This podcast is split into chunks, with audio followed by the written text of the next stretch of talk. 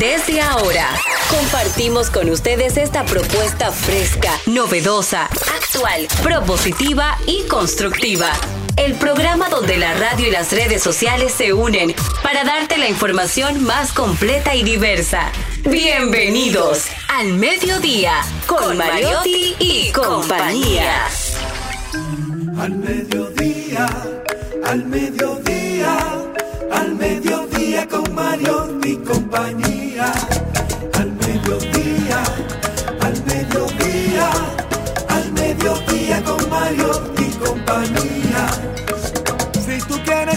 De foros alternativos y de tuiteros rankeados, este programa es tu amigo.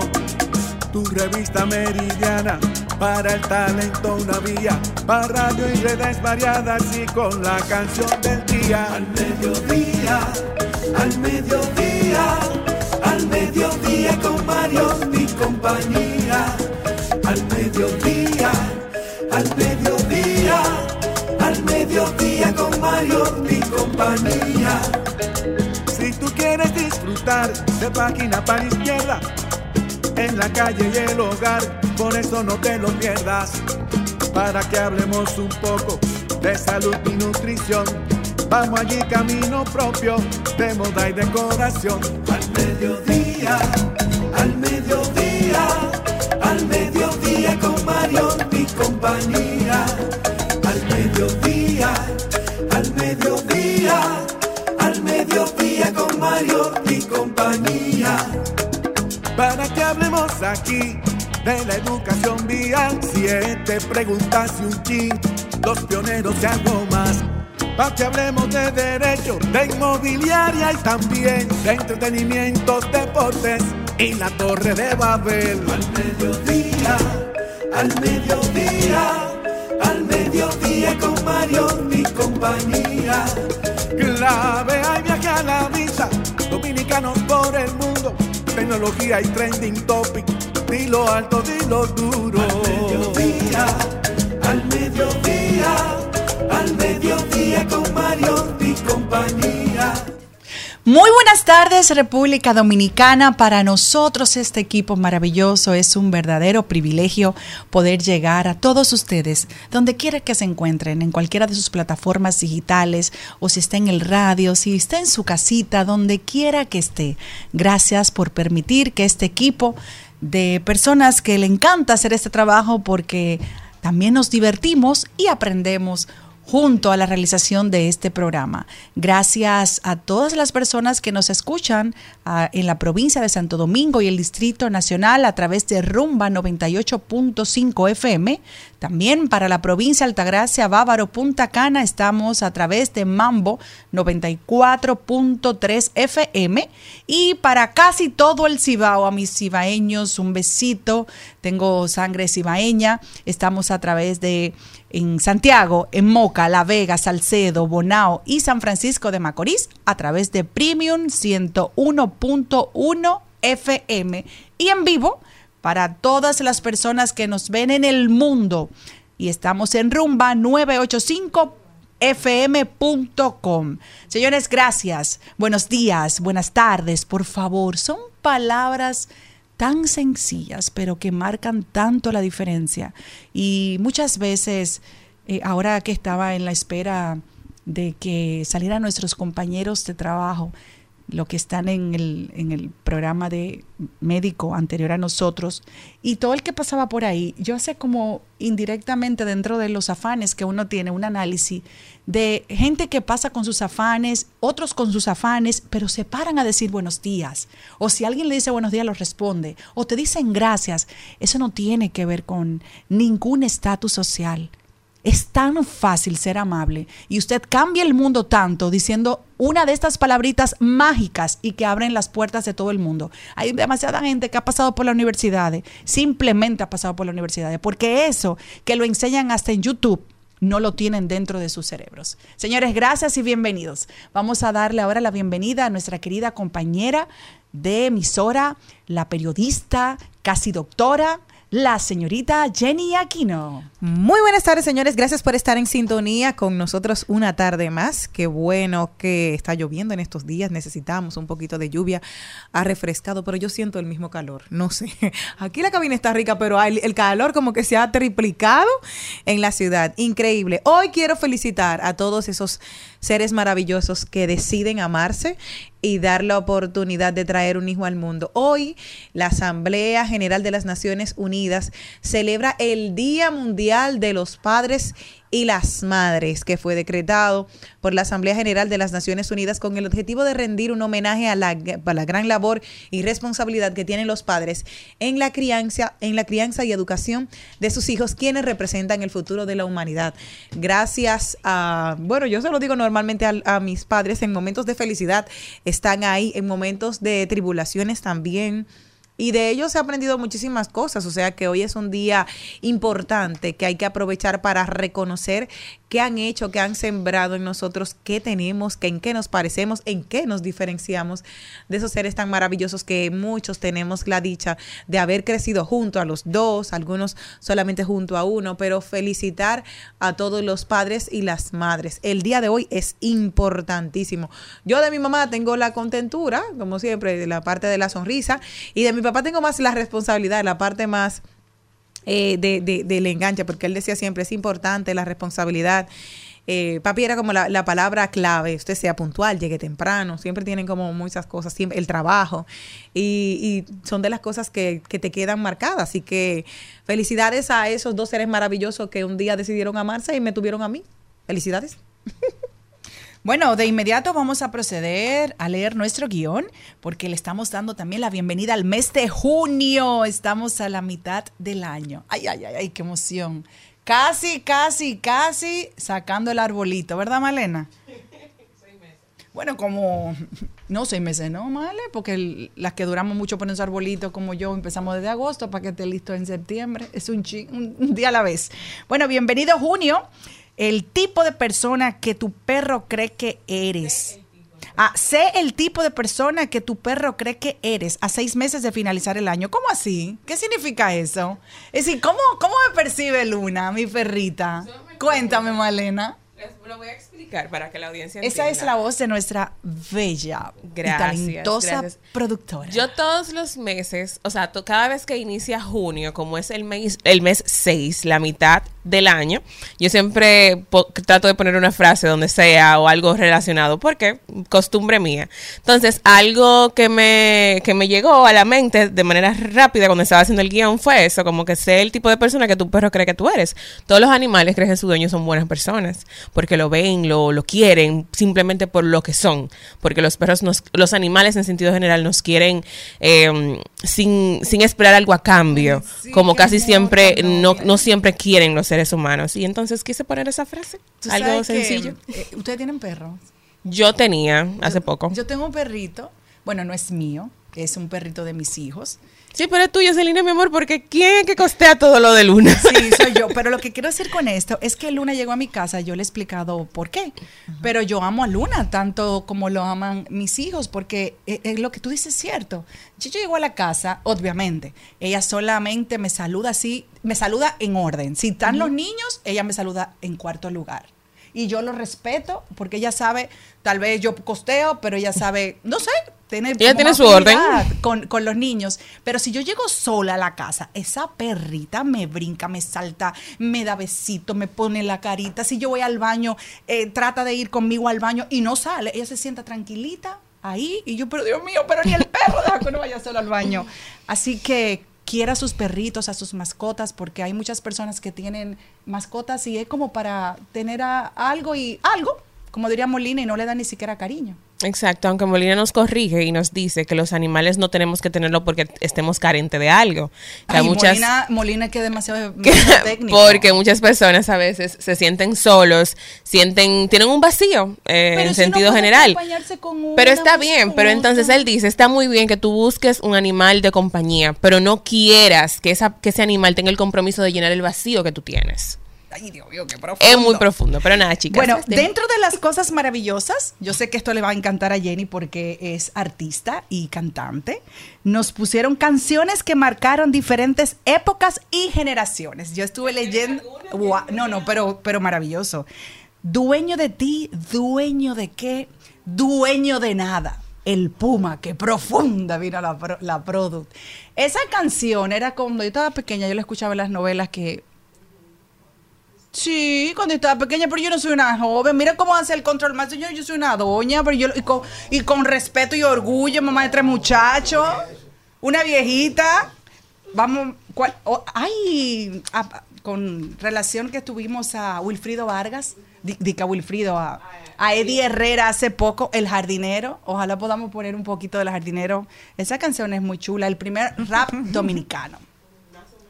Tenemos también a Juan Luis Guerra y ojalá que llueva café. Estamos en una época de lluvia. Siempre que hay un concierto de Juan Luis, llueve. No café, pero llueve. Di algunas tuyas. Jenny.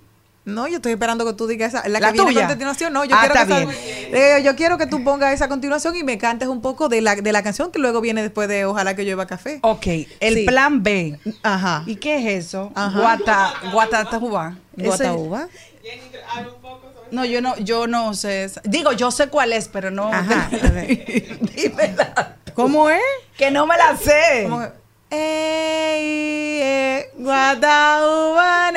¿Tú no lo cantas? Sí, claro, pero, Ah, yo- pero sigue. Pero no, es que, que- Lo que yo quiero es. Que no me la sé. Lo que yo quiero es una gata para darle guata uva. Ay, esa uva, canción uva, le encanta. Es Esa canción le encantaba a mi hermanita, mi hermanita Angie, mi hermanita boricua que vive en Puerto Rico. A mí Esa me es chula, encantaba. es chula. A mí me encanta porque yo tengo una dentro de mi, de mi de mis llaveros, a mí me gustan mucho los llaveros, yo tengo una gatita. Entonces, los muchachos que me parqueaban y me guardaban el carro me decían, ahí llegó la gata, ahí llegó la gata. Y gracias a Dios, porque el otro que tengo es la virgen, entonces que no venga Ay, mejor la virgen, sino madre. que mejor venga la gata. Y ahí está, entonces siempre que yo, ahí viene la gata de Guataúba, entonces siempre yo me, cuando me iba se las ponía la canción, me encanta la gata uva. Bueno, la de Lu Vega, Mambo Number 5, esa era la canción favorita de mi hermanita pequeña y sin embargo a mis hijas le encanta. Para que tú veas lo que es la conexión de diferentes generaciones y muchas veces esos arreglos que le hacen a canciones que son en una época que se pegaron y lo traen y los jóvenes vuelven y conectan. Valentina tiene 10 años, Valentina le encanta esa canción, y está en el playlist de cuando nos vamos al interior y yo digo, pero ven acá, ¿y de dónde ustedes conocieron esa canción? Y es a través de películas, de momentos especiales que le ponen tal vez en una de esas películas de niños y ellos la, la adoptan como canciones favoritas también para ellos. Esta sí, yo creo que esta nos encanta a todos, la cereje, a cereje.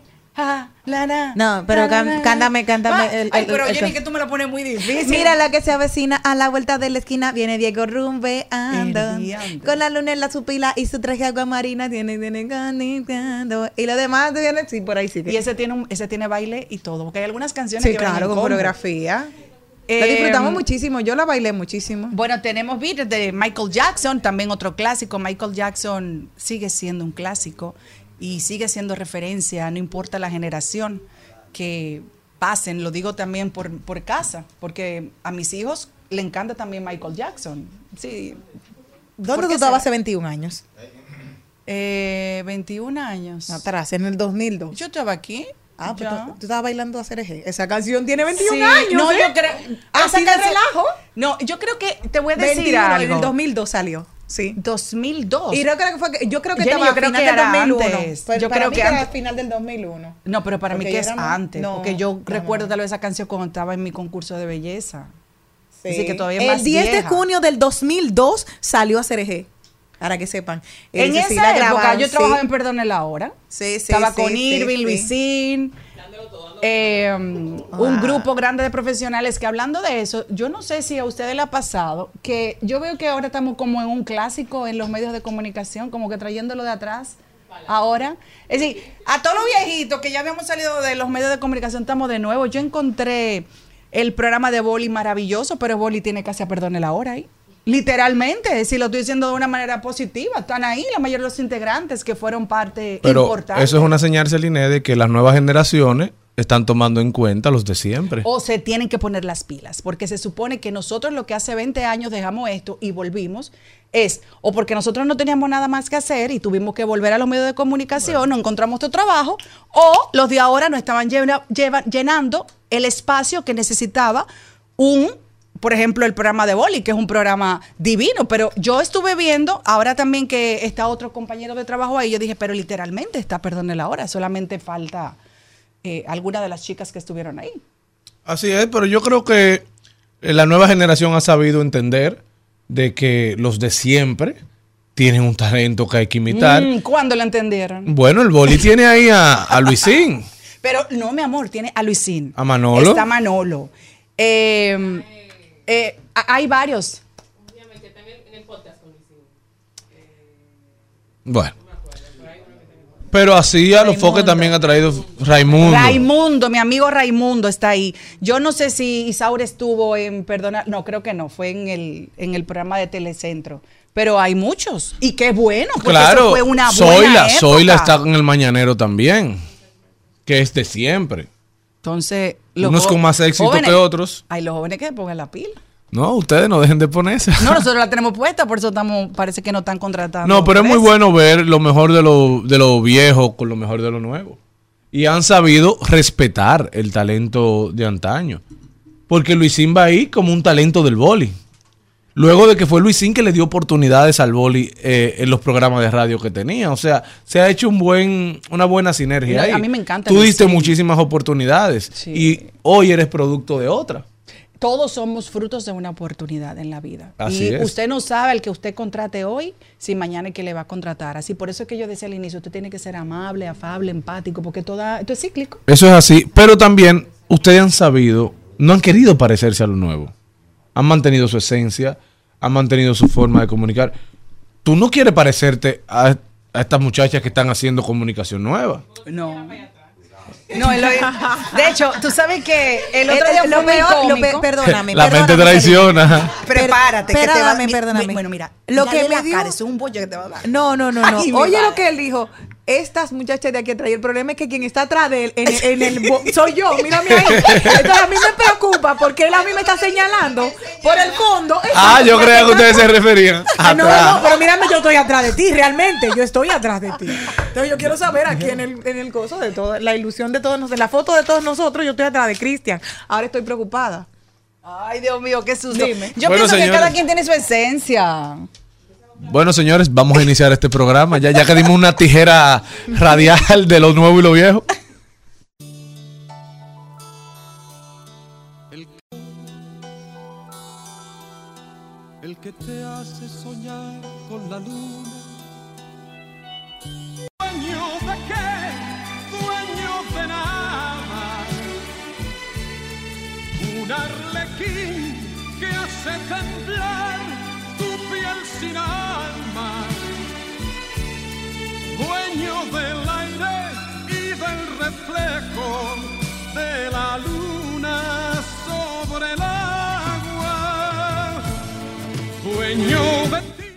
Dueño de qué? Dueño de nada, Tú no señores. eres dueño de nada. ¿Seremos dueños de algo en la vida? Yo ¿De qué somos dueños? De mi Bueno. vida, después de Dios. Eres dueña de tu Solamente vida. Nunca le has eso. entregado tu vida Pero a uh, alguien. la recupera hace poco.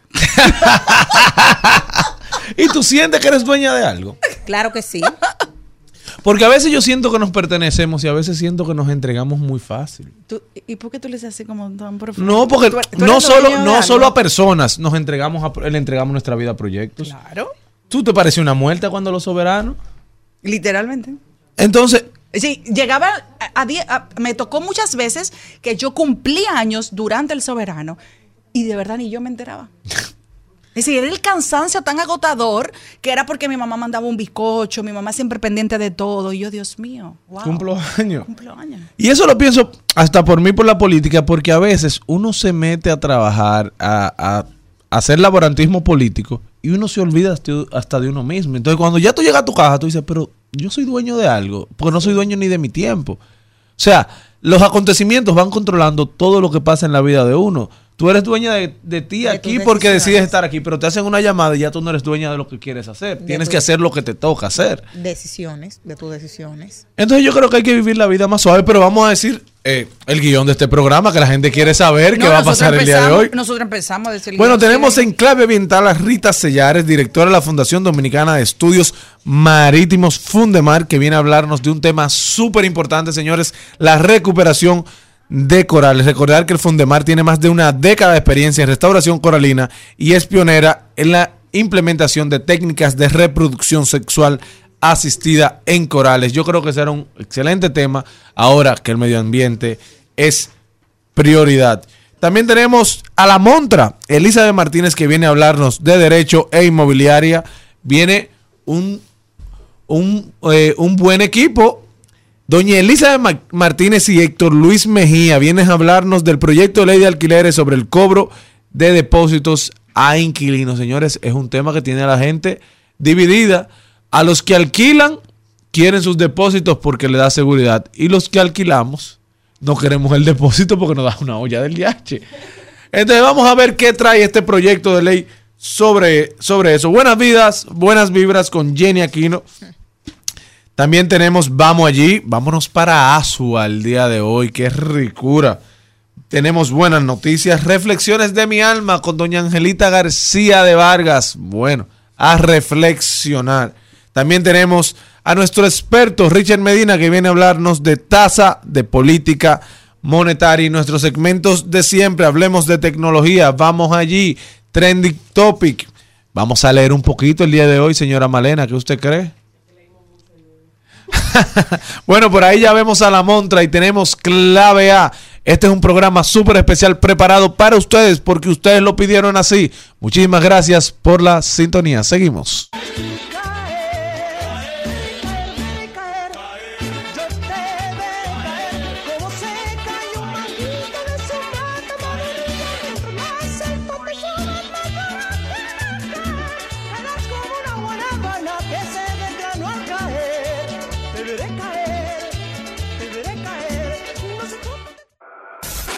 En al mediodía. ¡Ay! Lo dijo. ¡Ay! Lo dijo. ¡Ay! Lo dijo. Lo dijo. ¡Ay! Lo dijo.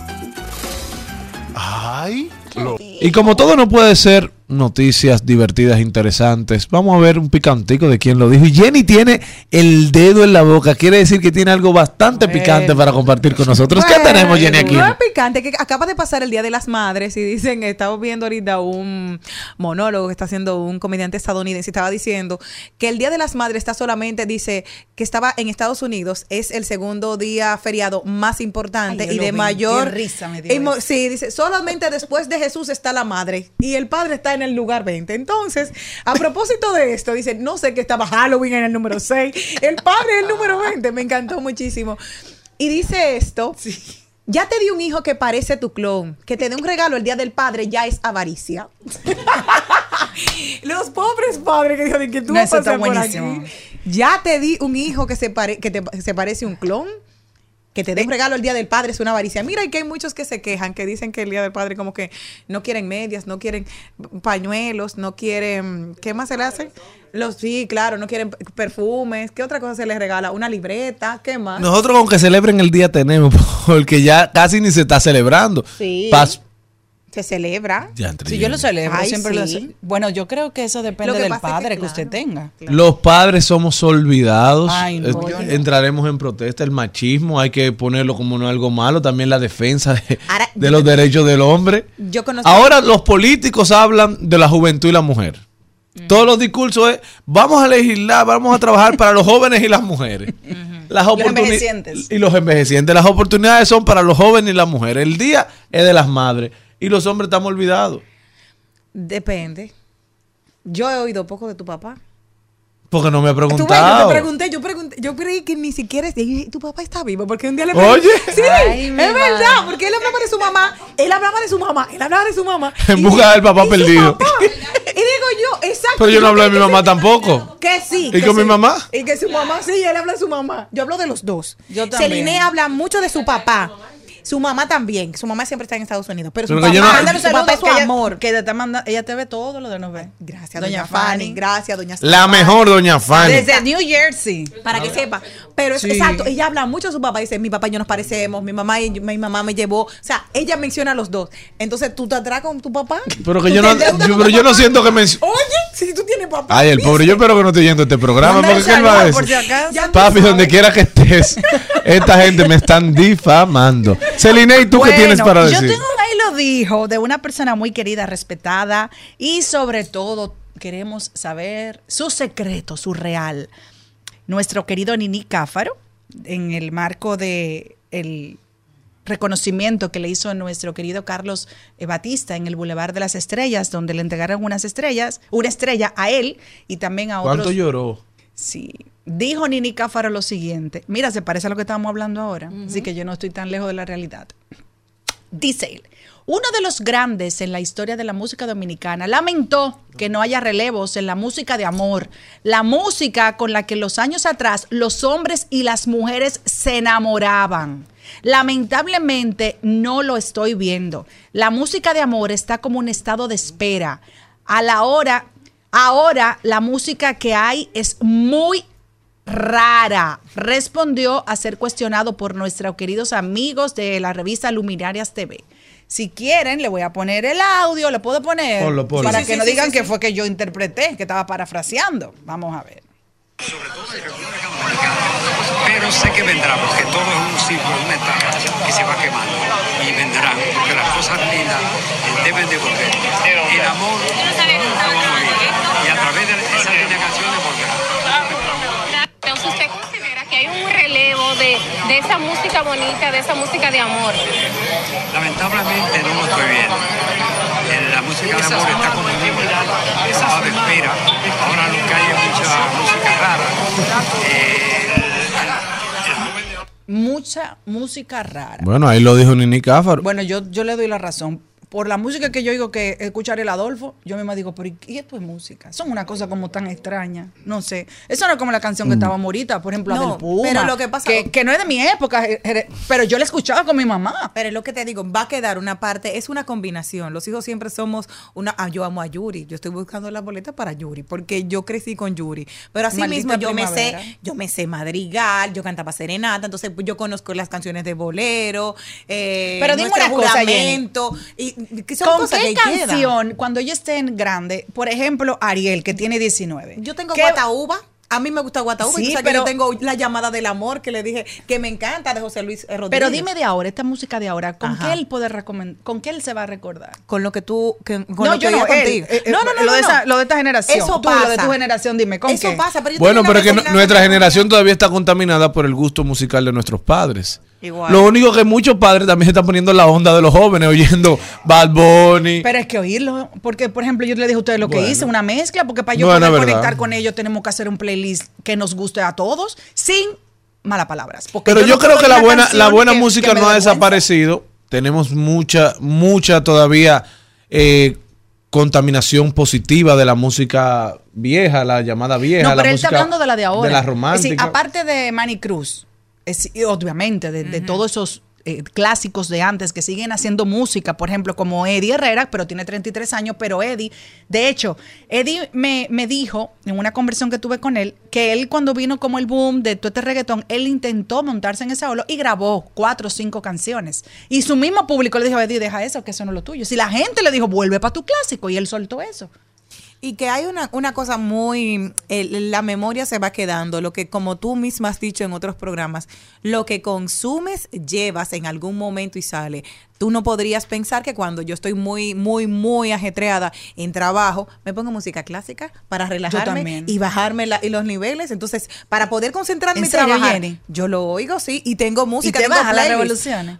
Para, para tranquilizarme y los pensamientos que vayan mucho mejor. Entonces tú tienes de todo. Yo tengo un abanico completo. Que yo te digo, yo bailo guatauba, muy bien, pero también tengo todo tipo de clásicos. Además, quiero, man- hoy que es Día del Padre y la Madre, a propósito, mandarle un saludo a tu Que papá. hoy es el Día Ya del Padre. Yo se lo dije, hoy es el Día Mundial del Padre y la Madre. Eso fue lo que dije cuando, cuando ¿Y empezamos. dónde están los regalos? Yo que soy papá. ¿Por qué no me trajiste nada? ¿Y tú eres mi papá? Si hubiese sido el día... Ajá, ajá, dime. Si hubiese sido el día de las madres y uno llega aquí con la mano vacía, le dicen a uno que uno. No, porque no dio, dio domingo como siempre. Gracias a Dios, este programa no es los domingos. Pero a mí no me regalaron nada físico el Día de las Madres. Ahora, físico no, dije que mira, me compraron, pero me llamaron. René, te ahorraste eso, René, ¿eh? René nunca me ha regalado ¿Y para tus hijos? Ay, ¿Y tus Dios, hijos qué no trabajan? No. Pero ¿Es el él? papá, claro. ¿No regaló? Bueno, pero lo que le digo, gracias a Esa mi es la que estaba, ocup- estaba ocupado en. Telemigro. Claro que gracias sí. a mi Ah, pues, vecina. no Y tú le tienes que ahora para el Día del Padre Nada, llevar le a tus hijos a comprarle un regalo a su Un- una carta. No, voy a decir una cosa. Gracias a mi vecina querida, Bélgica, gracias a Bélgica, hoy a mí me encanta José José Juan Gabriel y su invitado, porque cada domingo me lo ponía las- desde las 7 de la mañana hasta las 10. Y yo crecí con eso. O sea que no tengas Queda. miedo. Tú dale a tus hijos lo que te gusta a ti y ellos van a arrastrar. Me voy con el último, ay, lo dijo, pero miren. Para que me lleven. Oye, esto lo dijo Merlina Ácida. ¿Quién? Merlina Ácida. Ok, así se llama la cuenta en Instagram. Atención lo que dijo. Sus hijas quieren ser princesas. Muéstrenle una foto del príncipe Carlos. Yo lo hice con mi sobrina y ahora quiere ser doctora.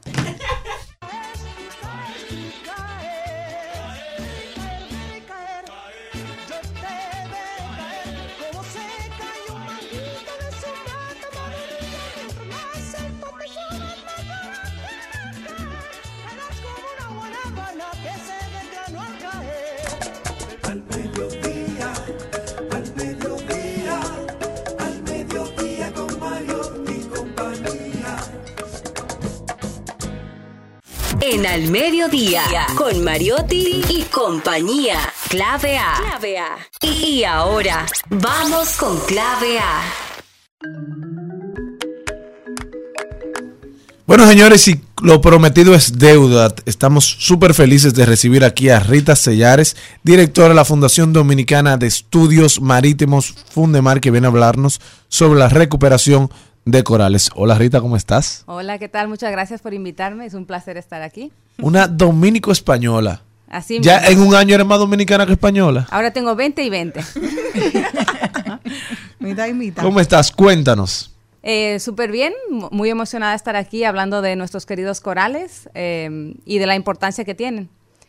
Porque un, un detallito que a veces se nos olvida es que todo lo que estamos aquí, todo el país depende muchísimo de los arrecifes de coral. República Dominicana eh, depende, todo lo que tenemos y mucha de la economía depende de ellos. ¿Por, qué? Explícale a la gente el por qué. Que muchas veces no lo sabemos. Vamos a partir desde la comida, el pescado, eh, el, todo lo que es el, sector hotelero, las playas, eh, los Sí. negocios vinculados con el turismo, dependen de los arrecifes de coral, porque ellos generan el trabajo y la vida.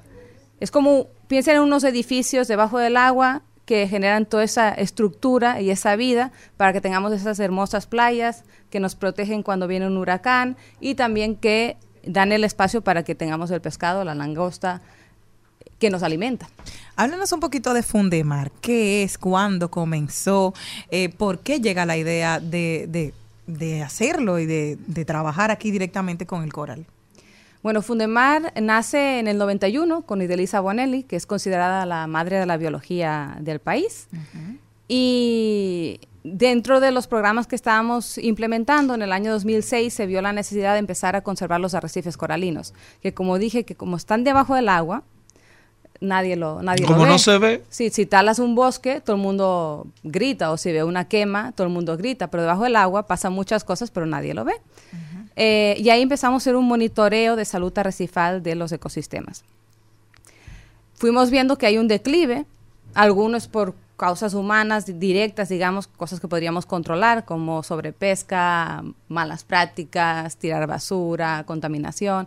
Por otras son temas más globales, como es el tema de cambio climático y enfermedades que están pasando en el arrecife y eso ha generado que haya una caída en estos ecosistemas y que si no ponemos un ojo ahí, República Dominicana, igual que el resto del Caribe, se va a ver muy afectado en 10, 15 años teniendo que invertir en playas, en, en economía de trabajo, porque hay una gran dependencia en esos ecosistemas. Mira, había algo que me me generó mucha curiosidad y es que son pioneros en la implementación de reproducción sex- sexual Sí. coralina. Cuéntame de eso, ¿con qué se come eso? Eso, eso sí que fue un mundo, sea, en un lío que nos metimos, pero bien bonito.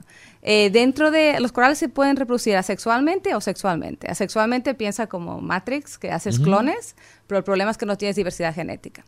Es como cuando tenemos hijos, eh, ellos son diferentes, pueden Claro. ser más Son resistentes. una combinación. Sí, y pues hay una gripe y a lo mejor ellos no se enferman y nosotros sí. Cuando haces clones, si Es todo se clonó, idéntico. es Claro. idéntico y todo se muere. Pues ahí se vio la necesidad de empezar a crear diversidad genética para ayudar a los arrecifes. Pero en República Dominicana no teníamos ni idea de cuándo esos corales desovaban. Que cuando desovan es que tiran el esperma y los óvulos, igualito que nosotros. Lo único que ellos no pueden ir a, a enamorar a la novia. O, o ellas enamorar al, al novio, ¿no? Ellos no caminan, digamos, son animales que están en un lugar. Y lo que hacen es sincronizarse con la luna, el- la temperatura del agua y, y la puesta de sol. Vamos a hacerlo sencillo. Y, y tuvimos que adivinar un poquito cuándo es que eso ocurría aquí, porque solo ocurre una vez al año. De manera que usando calendarios que eran bastante nuevos, tanto de, de México como de Curazao, empezamos a salir como locos, con un montón de voluntarios, un montón de ayuda. Sí, bucear desde las 6 de la tarde, a veces hasta la 1 de la mañana, solo así, mirando el coral a ver si. Soltaba. Wow. Que ¿Y dura se como puede 5 a 10 ver? minutos. Sí, sí, ahora ya después de ahí empezamos a hacer el calendario de predicción de desoves, que fue el primero para el país. Y luego ya empezamos a hacer la reproducción asistida, obviamente con todo el entrenamiento que nos dieron. Y hoy en día nos hemos convertido en el país que tiene una mayor, la, la mayor producción de bebés coralitos de todo el Caribe. ¿Por Wow. qué? Y, y antes que cambie, Jenny, ¿cuál es la fecha? ¿La tienen o eso varía en el Bueno, año? justo depende de la especie, porque eso es lo otro difícil, que no todos lo hacen al mismo tiempo, ni el mismo día, ni a la misma hora. O sea, No. cada una. Empieza Como en en- cada casa. Eso mismo, como en cada casa. Eh, empieza en abril, si tienes, bueno, depende de las lunas. Vamos a decir que normalmente es de mayo a septiembre. Este año empezó en abril porque tenemos eh, una doble luna. Y el, pero el boom, boom, el fuerte es en, en agosto. Es cuando tenemos más corales desovando. Sí, el calor. El calor, el El verano calor. siempre trae el amor, míralo ahí. ¿Por qué estamos perdiendo el coral? ¿Qué es lo que estamos haciendo nosotros eh, como depredadores y aparte de todo lo que vamos contaminando? ¿Qué hacemos concretamente para, para ir matando la población de corales? Bueno, ha habido varios factores. El tema del descuido, porque como dije, como no se le daba val- valor a los arrecifes, eh, daños directos físicos al, al ecosistema que tardó millones de años en formarse. Y el tema del calentamiento global es algo que realmente sí está afectando. Cuando, lo que pasa es que el- aunque la gente lo vea como piedras de color debajo del agua, ellos son animales. Y ellos dentro tienen como una fábrica de, de algas, de algas, vamos a decir, y ellas les dan alimento. Cuando aumenta la temperatura del agua, se da como un divorcio entre el, el animal y el alga. Y lo que pasa es que ellos se quedan desnutridos. Y a- al 2019 detectamos en República Dominicana un blanqueamiento masivo de todos los corales de aquí. Eso genera que muchos se quedaron muy débiles y a partir de ahí empezaron a aparecer más enfermedades.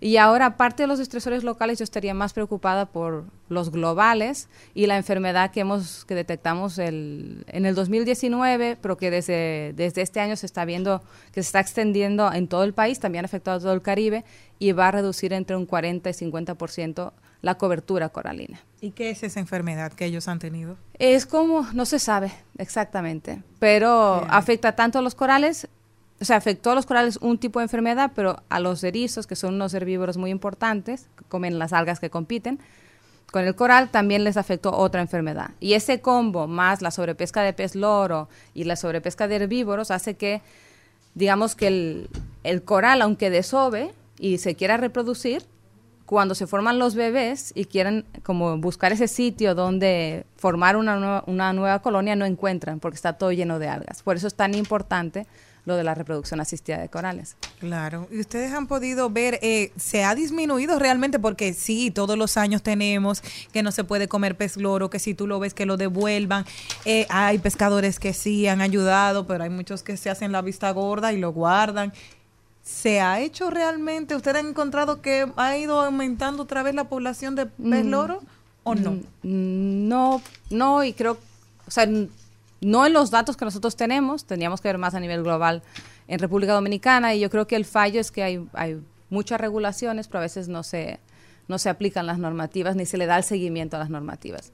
Y eso hay que ponerle ojo, porque si no, después al país le va a costar mucho más dinero. Claro. O sea, si hay esa, esa degradación que viene, eso después va a costar dinero a, a República Dominicana. Rita, entre abril y, ma- y mayo se, lleva, se llevan a cabo uno de los misterios más interesantes que existen en el arrecife coral, que es el desbove simultáneo de la especie. ¿Qué es eso? Eso es cuando eh, se pone, se sincronizan y sueltan el, el esperma y los óvulos, que es una magia que ocurre eh, durante 20 minutos. Y después, imagínate, eh, tiene muchas maneras de hacerlo. Lo voy a poner la más sencilla. Pero se buscan. No, pero se sincroniza. Es como si yo estoy aquí y otro coral está a 30 metros o a, a 10 o a 5 y de forma sincro, o sea, totalmente sincronizada, es como si se hablaran. Yo no, es, es algo mágico. Empiezan a soltar los gametos y ahí ese esperma y esos óvulos se van a mezclar en la columna de agua. Se va a dar la fertilización y empieza a ver la división celular al igual que verías en un embarazo. Y nosotros lo que hacemos es colectar este esperma y estos óvulos y hacemos la fertilización igual que in vitro. ¿no?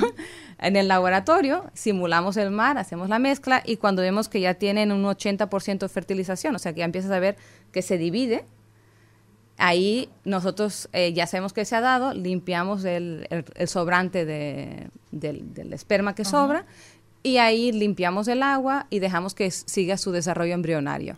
Cuando eso pasará todo en la superficie del mar, o sea, porque flotan. Y en nuestro caso en el laboratorio. Una vez eso se termina de dividir, que puede durar de 24 horas hasta 7 días, se va a formar una larvita. Y esa larvita, que es, imagínate que se ha ido nadando por todo el agua con las corrientes, es capaz de detectar el arrecife. Y según la especie vas a ver qué profundidad quiere asentarse, la luz que necesita, el olor que tiene el fondo para yo decidir que me quedo aquí, porque ellas no pueden decidir, me quedé aquí, no me gustó la casa y saco las patas y me voy a otro sitio. O sea, una vez se asentaron, es su sitio de por vida.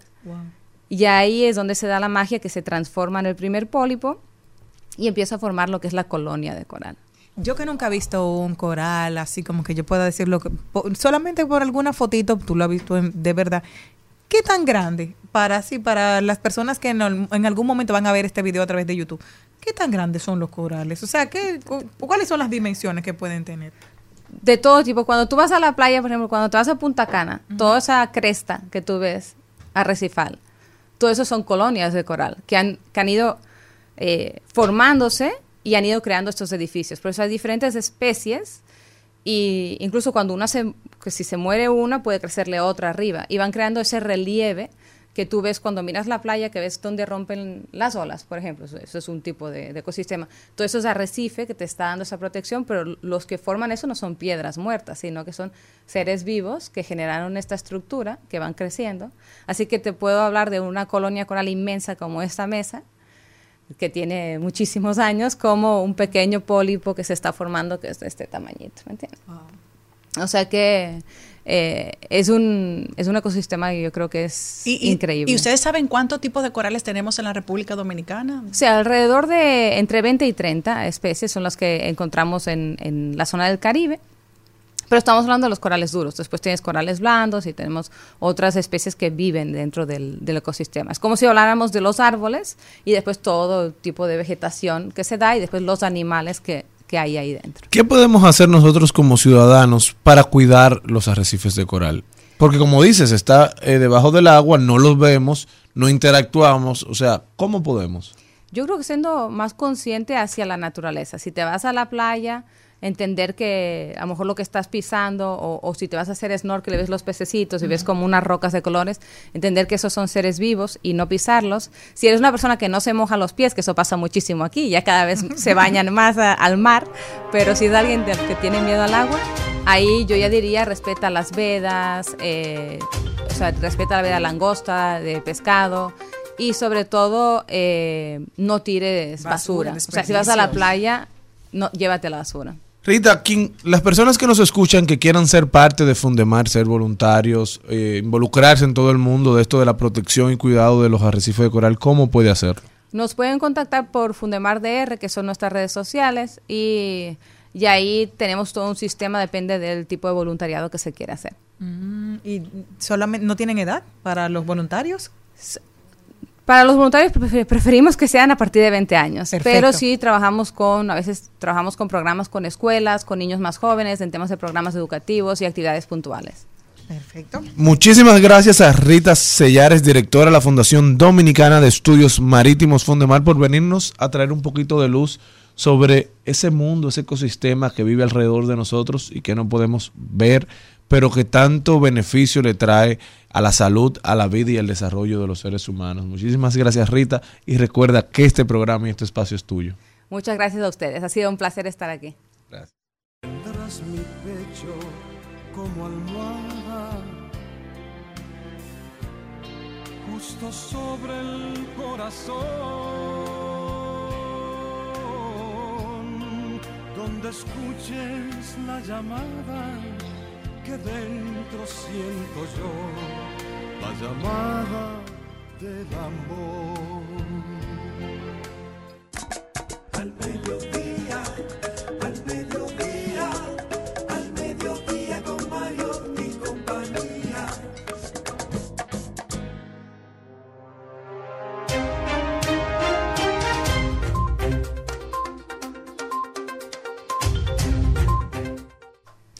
Y arrancamos este rodando por el mundo y me voy a Toulouse, Francia, y es que la Casa 93, que es una idea surgida en las favelas de Río, desarrollada en las afueras de París y ahora implantada en un barrio desfavorecido de la ciudad francesa de Toulouse, al sur oeste, está para enseñar a jóvenes creadores a hacer una moda barata y durable.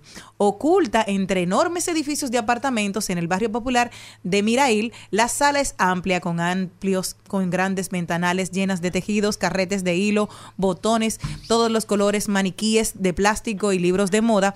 En torno a una mesa de madera, tres estudiantes escuchan los consejos de los fundadores de la prestigiosa marca Marité de François Guilbault. Dios mío, no sabía ni yo que debía hablar tanto francés. El objetivo es adaptar vestidos de la marca de lujo de Valentino para una moda casual que pueda ser llevada todos los días. Qué bueno enseñar el reciclaje porque hay mucha gente que utilizan un vestido, ah, mira, ya este no está en temporada o cambiamos, hay que tirarlo o lo voy a lo voy a arrumbar. Entonces, no, es reciclar, rediseñar y poder ser tener una moda sostenible.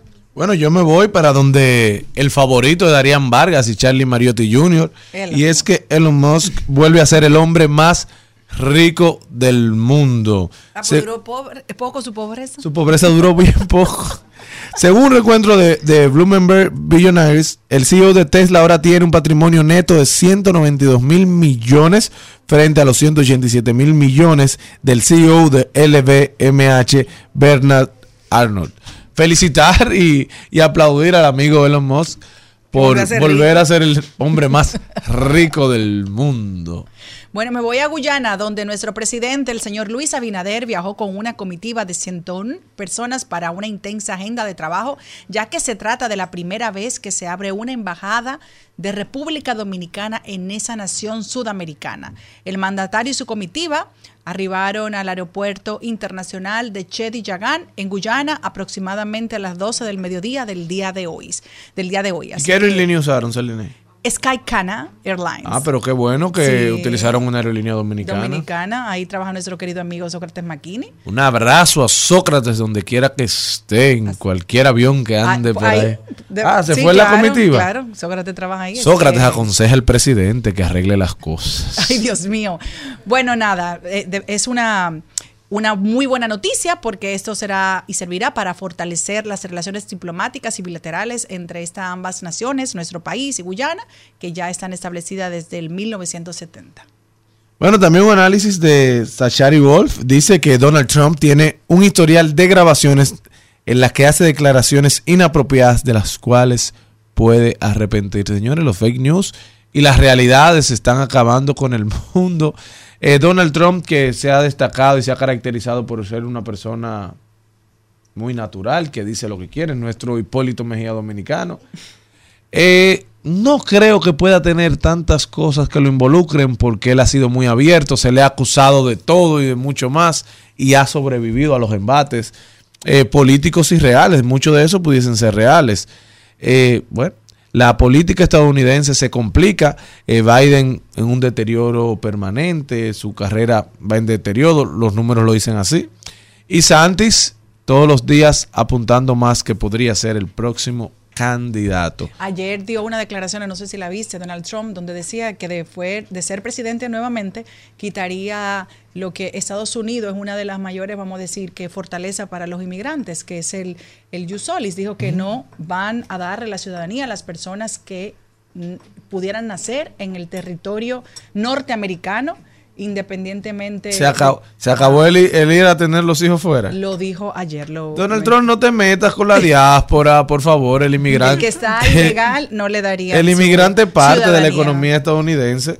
Bueno, pero vamos a seguir que llegó la montra.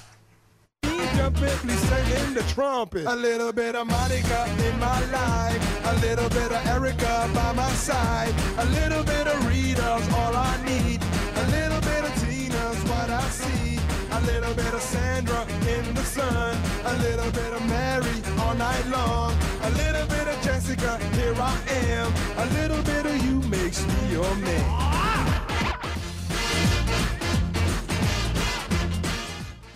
En Al Mediodía con Mariotti y compañía presentamos Vamos allí. Bueno, nuestro destino del día de hoy es Asua, un destino Celine, turístico. invítame contigo, por favor. ¿Quiere ir?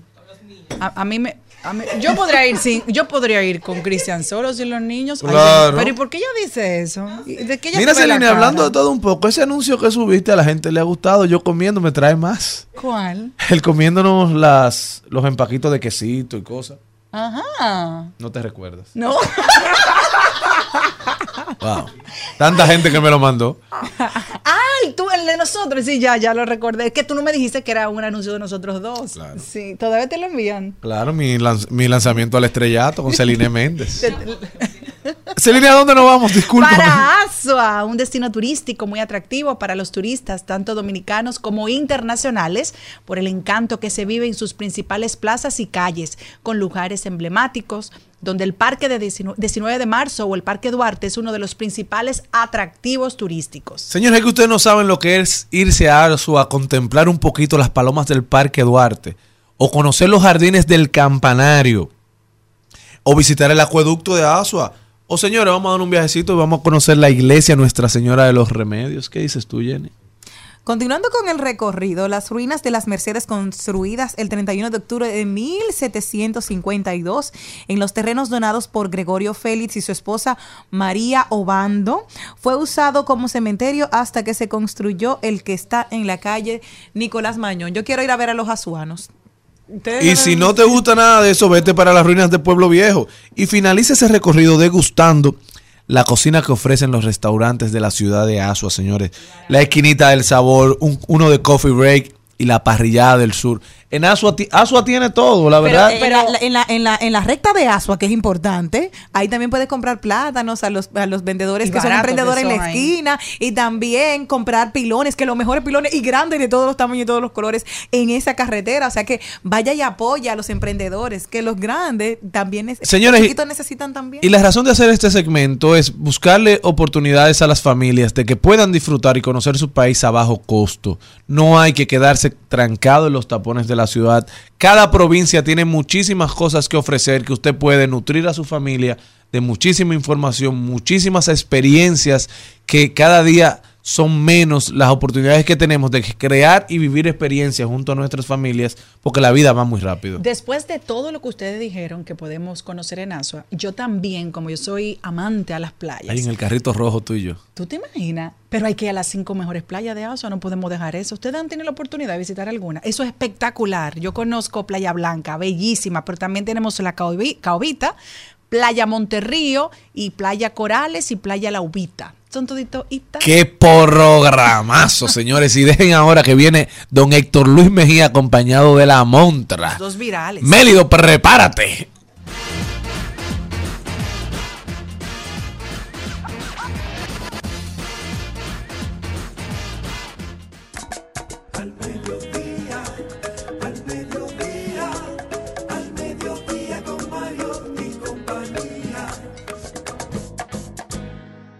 Colina de arroz graneado y continúa el arado con tu querer. Oh, oh, oh. Ojalá el otoño en vez de hojas secas vista mi cosecha y sale. Sembra una llanura de batata y fresas. Ojalá que llueva café. Pa' que en el conuco no se sufra tanto ay,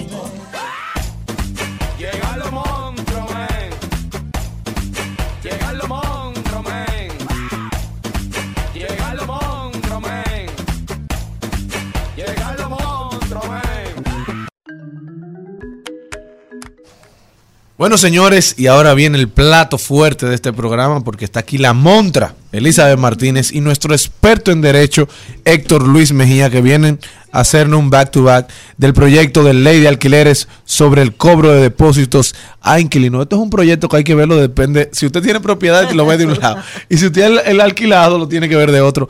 Cuéntenos en qué consiste, de qué trata. Esto es una combinación, señores, del segmento Hablemos de Inmobiliaria y Hablemos de Derecho. Te puedo decir algo, a mí me encanta lo que vamos a hacer hoy porque mucha gente anda asustada, como con miedo, los propietarios me han llamado, los inquilinos también. Y lo primero que quiero preguntarle Héctor Luis Mejía, Héctor Luis, ¿ya esto comenzó a aplicarse? No, buenas tardes a todos. Siempre gracias por la oportunidad que me, que me brindan de estar aquí. Es importante aclarar que esto es un proyecto de ley. Un proyecto de ley que, como toda ley, pasa por su, por su proceso de aprobación y promulgación y se aprobó en primera lectura en la Cámara de Diputados. ¿Qué es eso? Espérate, espérate. Con ¿Qué es eso, primera lectura? Para que la gente pueda entender que es un proceso, que no lo que están diciendo ahora tal vez es todo. ¿Cómo es eso? Es importante mencionar que cuando se deposita una iniciativa legislativa en cualquiera de las cámaras, Senado o en la Cámara de Diputados, en principio se deposita la pieza, se analiza, se estudia y si le hacen algunas modificaciones y se aprueba. Luego se le da una segunda revisión para una oportunidad de que la comisión que, eh, que esté estudiando el proyecto pueda hacer una segunda aprobación. Una vez se aprueba en primera lectura, se hace una segunda lectura para ratificar o rectificar los datos que fueron agregados o fueron eh, quitados de la ley. Entonces, cuando se aprueba en segunda lectura, pasa a la otra Cámara. Entonces, si, si está en la Cámara de Diputados, va a pasar a la Cámara de Senadores y entonces en la Cámara de Senadores pasa por el mismo proceso.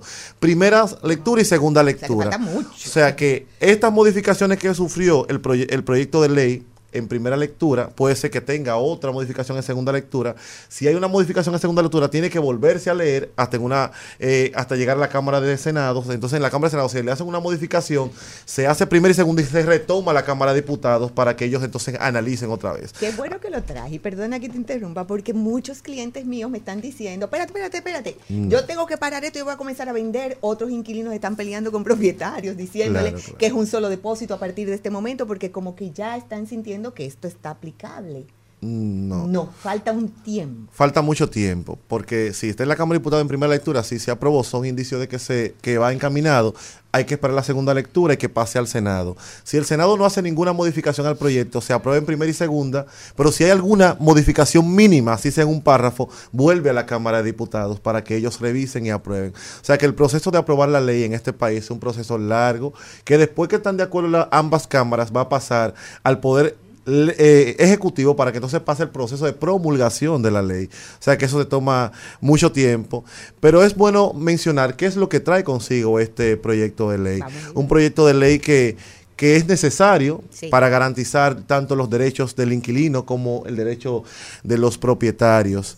Hay un dato muy interesante. Normalmente cuando los propietarios eh, alquilan, eh, un inmueble, normalmente es el inquilino que tiene que pagar el contrato de alquiler. Le dicen, bueno, tú vas a pagar un depósito o dos depósitos más un mes por adelantado y tienes que pagar el, el contrato. El, el- el proyecto de ley establece que los honorarios o gastos legales van a, ah, van a correr por las dos partes, tanto por el propietario como por el inquilino. Ambos tienen que cubrir los honorarios de los abogados. Y con relación a que este, eh, que ha traído mucha, eh, ha sido muy concurrido esto de que solamente se va a pagar un depósito. Eso dice a los propietarios, bueno, pero yo quiero cobrar mis dos depósitos y hasta tres depósitos. Y el inquilino dice, bueno, ya es un depósito que establece la ley. Quiero que quede algo claro. A veces eh, somos muy eh, literales cuando leemos eh, una ley. La ley se desdobla. Y cuando te dice a ti que tú puedes cobrar un depósito y un mes por adelantado, hay que recordar que el contrato de alquiler es un contrato bajo firma privada, donde ambas partes se ponen de acuerdo. Si, eh, si yo voy a alquilar, alquilar un- una propiedad y yo digo, no, yo la cobro anual. O yo quiero hacer un contrato donde tú me pagues un año y el inquilino está dispuesto a pagar un año y el año que viene renovar. Todo va a depender de lo que una parte acepte y otra parte eh, proponga. Y en esa parte que dices del, del el depósito, del único depósito que se puede hacer, la obligatoriedad que están poniendo de nuevo, antes era en el Banco Agrícola y ahora quieren decir que es en el Banco de Reservas. La obli- ¿Es obligado llevarlo al Banco de Reservas o es una cuestión de decisión del propietario? No necesariamente, no es obligatorio depositarlo en ningún banco. La ley eh, es muy, es, no, no es tan estricta en esta parte porque el hecho de que usted no haya hecho el depósito del depósito, valga la, la redundancia, la aclaración, no significa que usted va a limitar el propietario de sus derechos. Tú no puedes usar eh, la justificación de que no se depositaron los depósitos en el banco agrícola para impedir que se te, pro- se te, se te haga un desalojo, que es una de las de las propuestas que tiene este proyecto de ley en el artículo 35, donde es muy claro que facilita muchísimo el proceso de desalojo, Bravo. que es un problema grave, Grave. que hay en este país, donde la gente se muda en los inmuebles y después quiere eh, quedarse ahí alegando de que no tiene el dinero o que no tiene trabajo o que tengo unos niños pequeños, que estoy enfermo, que estoy viejo. Entonces, ¿qué ha hecho el proyecto de ley que ha facilitado el proceso de desalojo? Solamente eh, deben notificar el desalojo y al mes llevar esta notificación al juzgado de paz y de inmediato en cinco días laborables el juzgado de paz va a citar a las partes para un proceso de conciliación. Quiero decirte algo aquí, alto, alto la acción. Porque yo quiero saber entonces cómo yo puedo tomar una decisión si tú, si voy a desalojar un inquilino como propietaria y yo quiero decir, voy a desalojar a esta persona. ¿Cuándo yo puedo tomar esa decisión de desalojo? ¿Cuándo es el incumplimiento? Porque puede ser desde el primer pago o tengo que esperar un, un tiempo como para yo decidir, bueno, ya es tiempo de tomar esa decisión. ¿Cuándo es eso? Mira, el artículo 10 de este proyecto de ley habla un poco de esto con relación a la terminación del contrato. El contrato puede terminar por muchas razones. Cuando una de las partes así lo decida, si usted, el, el proyecto de ley establece que tú tienes que notificar la terminación del contrato un mes. mes. Con, ante- con anticipación. Si yo como propietario quiero mi inmueble, yo te notifiqué un mes con, anti- con anti- anticipación que necesito mi inmueble, ya eso ya es una justificación para yo desalojarte, si tú te rehusas. Yo lógicamente voy a notificarte dentro de un mes, yo necesito mi inmueble, si en el mes que viene tú no me lo das, yo te notifico nuevamente y llevo al juzgado de paz esa notificación de que ya yo te pedí mi inmueble y que tú no lo quieres entregar, sea cual sea las razones que tú estés alegando. Porque a veces no vamos al tema del desalojo por la falta de pago. Un desalojo es la, la acción de que yo necesito mi inmueble y tú no me lo quieres dar, de que tú me estás dañando mi inmueble y que tú no me lo quieres entregar, de que tú no me estás pagando y que yo necesito mi inmueble. O sea, cualquiera de las razones que me provoquen a mí como propietario solicitar mi inmueble puede desembocar en un desalojo. ¿Y cómo debo yo como propietaria de hacer esa notificación? O sea, por escrito, hablado, ¿cómo serían los pasos para que entonces tenga la validez necesaria para la necesidad de desalojo? Lo correcto sería que usted envíe un escrito vía alguacil. Ok. pague su, su notificación, el alguacil se desplace, lleve la notificación de que usted solicitó el inmueble, conjuntamente con la copia del contrato, ya sea que haya terminado el contrato o que se haya violado alguna de las cláusulas, por ejemplo, la falta de pago. Y una vez usted le notifica por escrito, esa notificación por escrito usted tiene que depositarla en el juzgado de paz vía secretaría para que ellos emitan una cita. Entonces la cita usted va a mandarla otra vez por escrito al inquilino, conjuntamente con la primera notificación, la cita y la notificación de esta cita para que vayan al, al juzgado de paz, al, al proceso de conciliación. Y si usted no llega a una conciliación, entonces el tribunal va a decidir qué va a pasar con usted y el inmueble. Y entonces el inquilino tiene que recibirle, acusar de recibo como que sí, o yo con todos estos pasos que tú me estás diciendo, eh, se puede eh, funcionar correctamente para el desalojo. Justamente por eso es que hay que hacerlo con alguacil. Bien. Porque yo, a veces hay algunos propietarios que lo mandan hasta por WhatsApp. Sí. Y dicen, mire, yo necesito mi por y- y, la notifican por por, teléfono, teléfono. sí. Lo recomendable es que usted lo mande con alguacil. ¿Por qué? Porque el alguacil es el que tiene fe pública. Y lo que nota el alguacil es lo que va a tomar en cuenta el tribunal. Sea, no me quiso recibir la notificación, estaba el esposo, estaba la madre, estaba el hijo, se la dejé con un vecino, la not- fui dos veces y no estaba ahí, se la dejé debajo de la puerta. O sea, lo que diga el alguacil va a ser fe pública y eso se va a tomar en cuenta para iniciar el proceso de desalojo. Ok, entonces déjame preguntarte, porque entonces tenemos lo que es la garantía económica, pero también se pide un garante, una persona que pueda eh, representarte en el caso de una falta de pago. ¿Cuándo yo puedo llamar a ese garante? ¿Desde el primer mes? El garante arrastra consigo las mismas responsabilidades que el inquilino. El garante es como si fuera un inquilino como tal. Ellos sacan pie, güey. Entonces, no, la persecución, la persecución es a ambos. Y quiero que sepan que eh, yo les recomiendo a los propietarios que agoten el proceso para los dos. Si usted le notificó al Exacto. inquilino, notifíquele al, al, al garante. Son uno solo. Son uno solo porque cuando usted eh, solicita un garante, supone que el garante tiene que tener alguna solvencia económica, algún arraigo, un trabajo, una carta de que tiene solvencia, entonces usted tiene los medios para que usted pueda... Y que percibir. tiene una responsabilidad por un beneficio no disfrutado, por un derecho no disfrutado. Pero una responsabilidad. Una que responsabilidad. Y no fue obligado, fue una conversación Sí, donde él claro. aceptó eso. No solamente aceptó, sino que se propuso, porque si usted me lleva un, un garante a mí, porque usted dio el consentimiento y usted llegaron a un acuerdo de que tú vas a ser responsable si él eh, no cumplía con su responsabilidad. Entonces, este garante es una persona que debe ser parte activa de la de ese contrato, vamos a decirlo así. No debe ser, lo es. El- no es importante que lo parte- hablemos, Es una claro. parte activa. Y debe, eh, yo les recomiendo a los, a los propietarios que conjuntamente con sus abogados, siempre es necesario o recomendable acompañarse de un abogado que le pueda acompañar en estos Sí. procesos y que mantengan enlazados al propietario, al garante y al inquilino sobre una relación estrecha. Un dato importante del proyecto de ley que en su artículo 22 establece de que el propietario no puede molestar, Sí, no, no puede eh, Llamar, eh, no puede llamarlo, no- no- acercársele mientras esté el contrato activo. Ajá, no puede eh, estorbar, Estorbar. la vida del... Oye, las palabras que están utilizando, molestar en su inmueble, eh, llamarlo, a menos de que sea para arreglos específicos que el inquilino tiene, aquí lo tengo como parte, eh, eh, en un plazo mínimo, el inquilino lo va a llamar y le va a decir, en un plazo mínimo de cinco días, para decirle, tienes que arreglar esto, pero hay que ver dónde llega el arreglo o no, ¿cómo es eso? El hecho de que el, el proyecto de ley que establezca que no se va a molestar, ni se va a entorpecer, ni se va a llamar al, al inquilino, el propietario, creo que es una violación del derecho de la propiedad. Porque es justo y lo más recomendable es que el inquilino pueda dar, el propietario, perdón, pueda dar un seguimiento a su inmueble, de qué está pasando, de qué debo arreglar o qué no debo arreglar. Incluso si tú me estás diciendo que debo arreglar algo, porque yo debo ir a ver ciertamente que eso esté dañado. Entonces, creo que esto hay que revisarlo bien, porque el hecho de que tú le digas a un propietario de que no debe pasar por un inmueble que esté rentado, eh, significa de que usted lo está coaccionando, de que eh, lo está limitando a darle un seguimiento a su propiedad, que en el tiempo puede estar eh, desgastándose, se puede estar maltratando.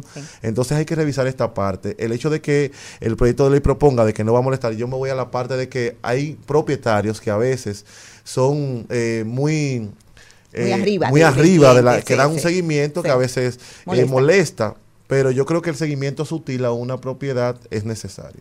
¿Cuáles cambios, ya para terminar en esta parte, cuáles cambios entonces, nosotros estamos especulando tú y yo porque esperamos que muchas cosas mejoren, pero cuáles cambios entonces tú crees que van a venir dentro de estos contratos de alquiler?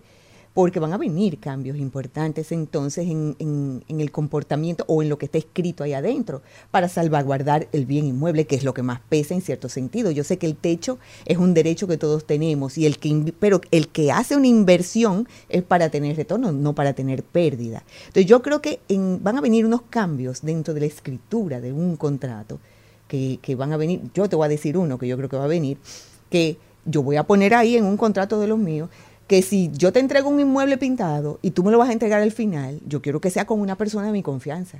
Porque hemos encontrado clientes que cuando lo entregan, lo que hacen es que pintan el sucio y no te lo pintan entero, cuando yo sí te lo entregué pintado. Entonces, es poner tal vez garantías de empresas que yo sé que me trabajan bien, aunque me cueste lo que me cueste, yo te digo, yo te entrego el inmueble pintado, si está aspirado muebles o lo que sea, estas son las tres compañías que yo autorizo a que entren a mi casa a pintar y que cuando tú me lo entregues, también. ¿Eso te- sería válido?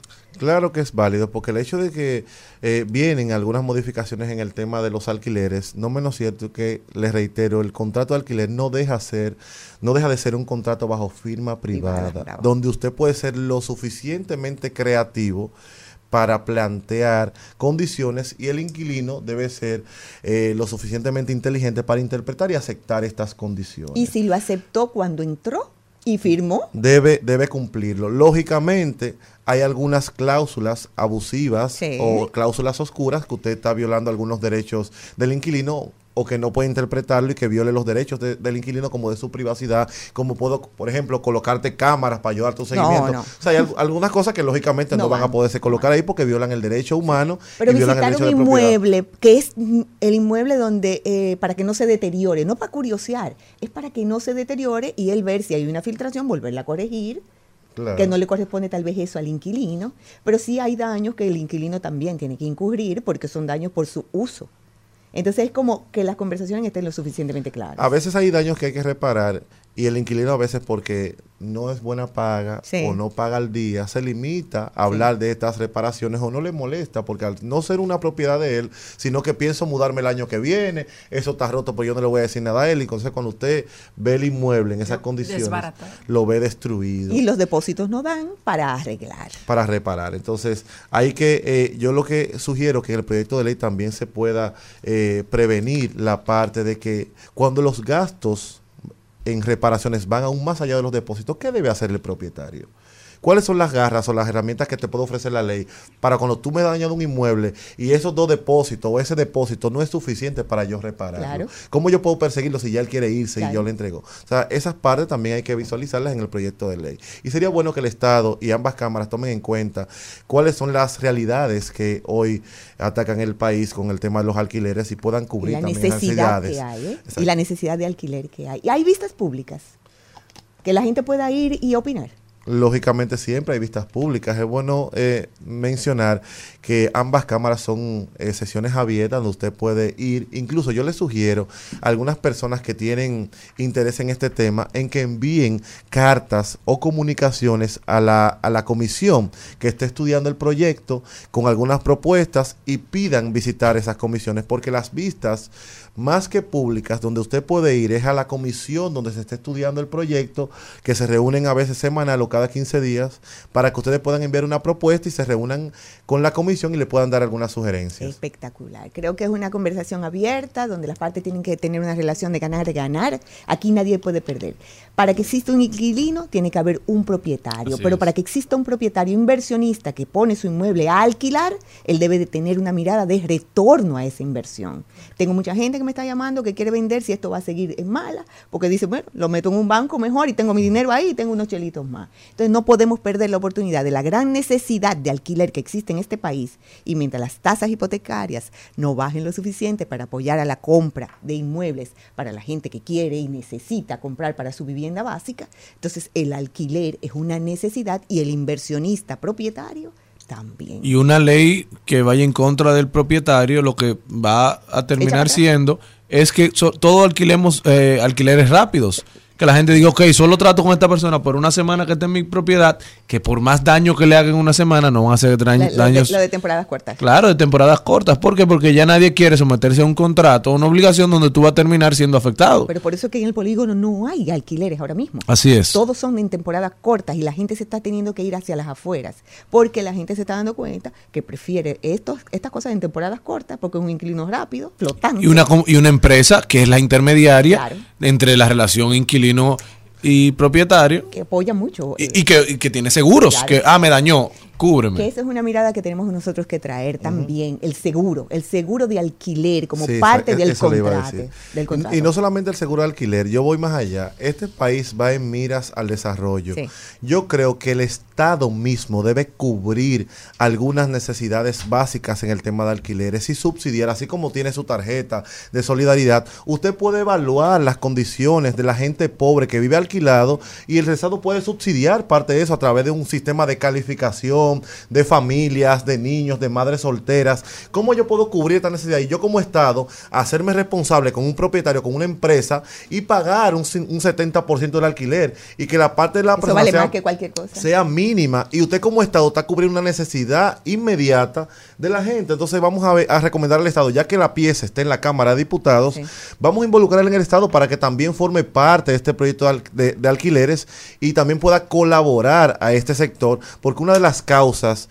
eh, que de la gente que alquila son que la, la gente que alquila a veces son gente pobre, que no tienen cómo comprar un tienen- no inmueble. pueden, no pueden. pueden comprar un inmueble y el Estado tiene que garantizar el bienestar de esa gente y que usted pueda decir, bueno, yo como Estado tengo un proyecto donde yo eh, voy a subsidiar la, una parte de la gente, las madres solteras, la gente pobre, y yo te voy a conseguir un 50% a través de un, de un sistema de calificación. En Estados Unidos pasa esto, donde tú eh, puedes calificar porque tú eres una madre soltera y no tengo cómo pagar, el Estado te puede conseguir a ti muchos.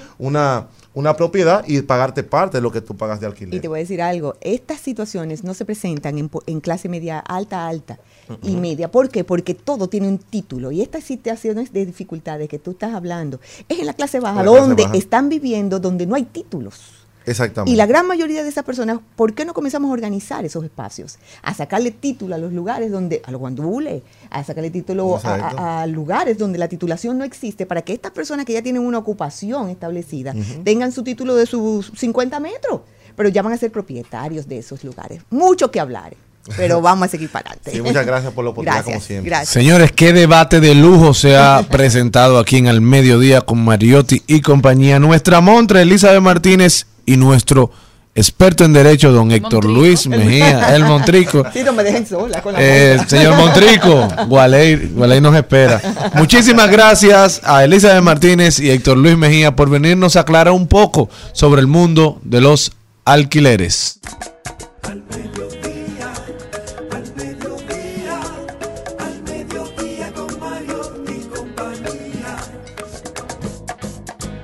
Trending, Topics. Al mediodía con Mariotti y compañía. Presentamos Trending Topics. Que me traguen los mares, que solo sienta frío, que no vea colores, que me pierda el camino, pero que me quedes tú, que me quedes tú, que no existan los dulces, que Arrancamos con esa tendencia y es que Techi Fatule lanzó ayer su canción Que me quedes tú, un merenguito así con la realización de un video de su hermana Carla, que siempre trabajan juntos, unas imágenes preciosas, eh, un mensaje hermosísimo, un de, uno de esos merenguitos que con una voz sumamente dulce, que tú puedes ir a bailar apambichado, enamorado por ahí o enamorada. Así que agarra a tu pareja y vete a bailar que me quedes tú. Así que ya saben, es una de las tendencias del día de hoy, Techi Fatule. Bueno, también es tendencia el candidato eh, a pres- presidencial del Partido de la Liberación Dominicana, don Abel Martínez, quien planteó hoy, en medio de una cumbre de presidentes de la Cámara de Diputados Internacional, que no- con quien no hay alianza es con el PRM y que está dispuesto a realizar alianzas desde hoy con el acuerdo de que el que saque más votos en febrero encabece la boleta presidencial opositora de mayo. Bueno, palabras han habido, mensaje al León. León, el que saque más votos en febrero, que encabece en mayo. ¡Uepa!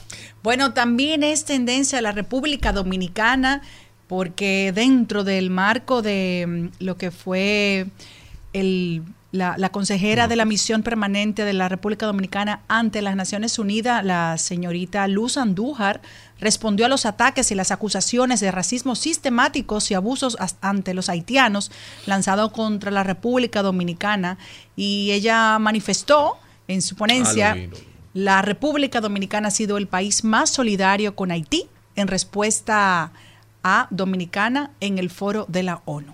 También es tendencia, señores, y ha dado mucho de qué hablar eh, la nacionalidad dominicana otorgada a Mario Vargas Llosa por el presidente de la República. Hay gente que dice que se la revoquen, que no la merece. Martínez, Abel Martínez que dijo en que el se la revoquen. 2024 se la va a quitar. Yo no estoy de acuerdo con que se lo hayan dado.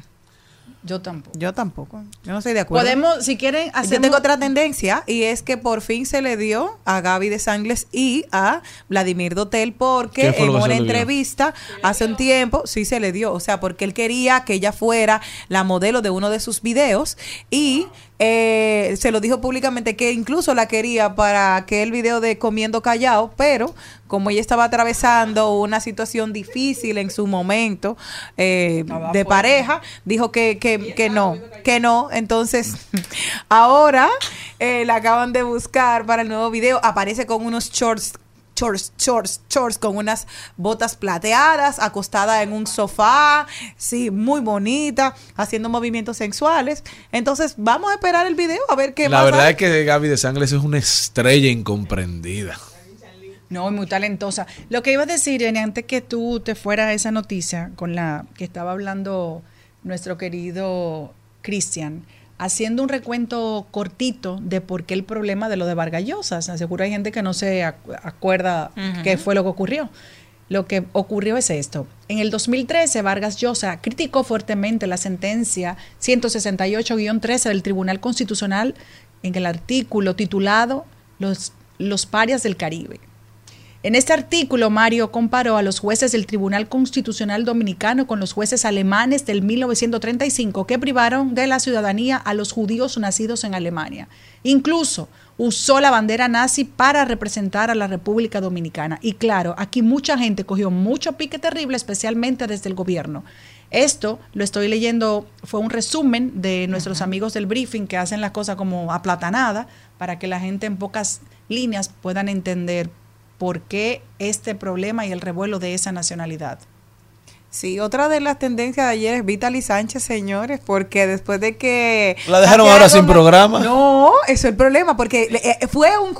Es una estrategia y es un juego para mantener a todo el mundo expectante de qué iba a suceder allá en Alofoque. Él primero dice que se retiraba y luego como sabían que hubo su piqui y que no se querían ni Amelia Alcántara ni Vitaly Sánchez y ya habían tenido una un momento de dificultad pues ahora dijo Santiago Matías como yo me retiro no puedo dejar a Vitaly sin trabajo que vaya a sin filtro y ahora estarán estas mujeres lo que ha llamado mucho la atención porque qué pasará en esa cabina a partir de ahora que van a tener que compartir un espacio día tras día y que las dos se han insultado en cada uno de los espacios que estuvieron. Entonces van a estar juntas. Ahora juntas, como. eh, ¿Pero quiénes que van a estar juntas, La jauría. Ahora va a estar Amelia Alcántara. Ah, Y pero eso va, eso va a botar chispa ahí. Pero no ahorita vuelven y, ay, sí, se lo cierran el programa. No, sin filtro ahora. Ahora que va a No, le van a poner filtro. Bueno, señores, estas fueron las principales tendencias del día de hoy.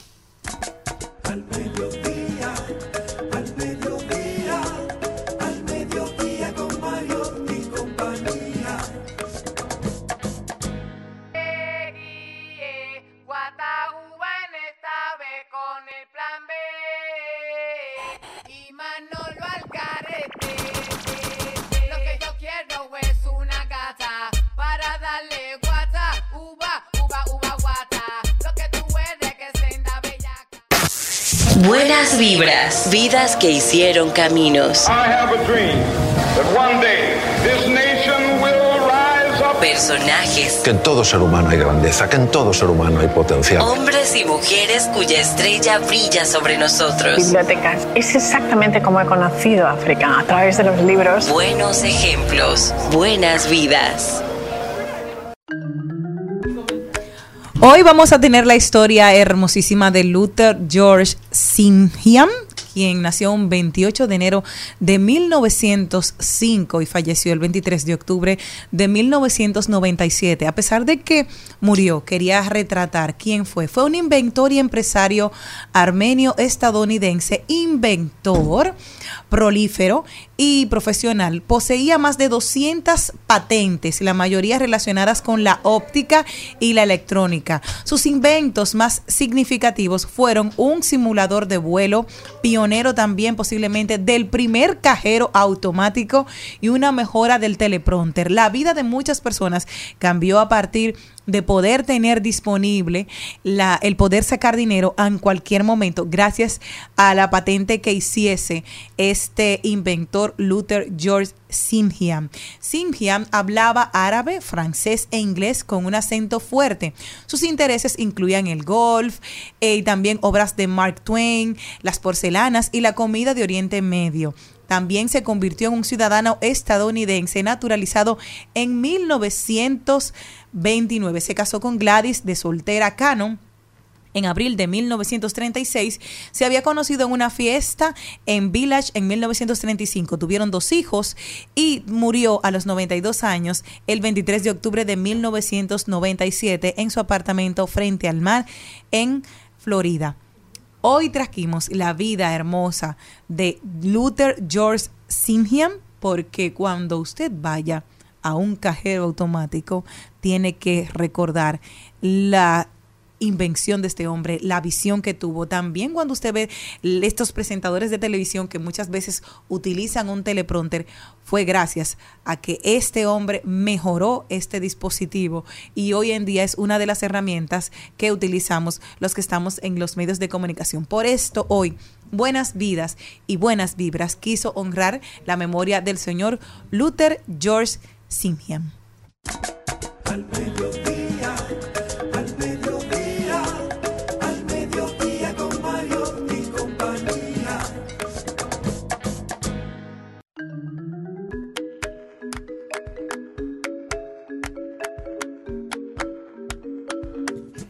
¿Cómo es guata? ¿Qué? ¿Qué?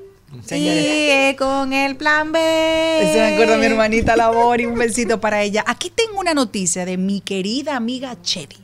Chedi dijo un ay lo dijo. Ay, de eso que a ti te gusta, Jenny, duro. Agarren, pónganse el cinturón que ahí voy. Hay algunas palabras que no se parecen a mí, pero la, la voy a leer. Como si fueras ella. Ay, Dios. Vamos, pon intención, te quiero oír. ¿Qué pone intención? Vamos. Lamento informar. Esto es con Chim. Ajá, tú, porque- No, no, no, yo quiero, quiero ver, quiero ver tu destreza de actriz. Vamos a ver. No, yo no soy buena. Sí, sí, sí. Lamento informarte que todo tu esfuerzo por verme fracasar fracasó. Dedicado a estas personas que se han esmerado en joderme, en minimizar mi vida, frizar mi carrera. Por lo que cada oportunidad que me negaste, estoy aquí. Por cada puerta que me cerraste, estoy aquí. Aquí estoy desde las 5 de la mañana trabajando duro y cambiando un cheque. Atentamente, la villana Chedi. ¿Y a quién me- fue ese tablazo? Yo no sé. Me encantó. Y temprano que subió eso. Mi amor, a las 5 de la mañana que te vas arrancando con un cheque Digo, bien hecho. yo no lo, yo no lo leí a las 5. No. No. Me desperté como a las 7. Pero bien, o sea, porque sabes que hay muchas personas que te subestiman y no saben el poder que te dan con eso.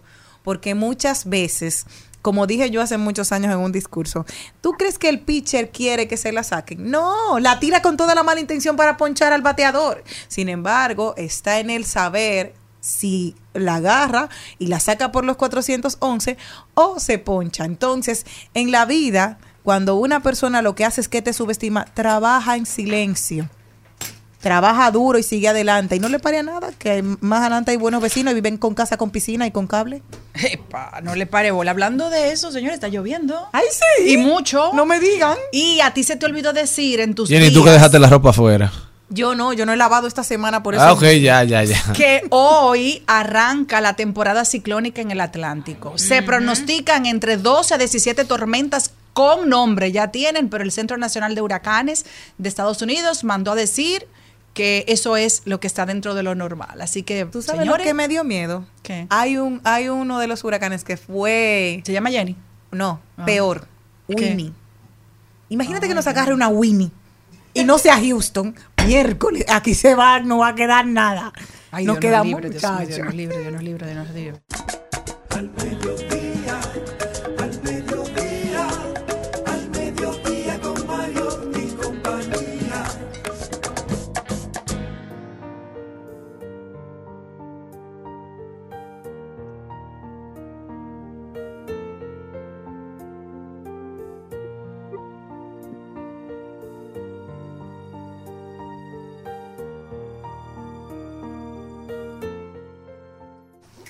Y ahora nos toca presentar a la mujer que viene a animarnos la vida.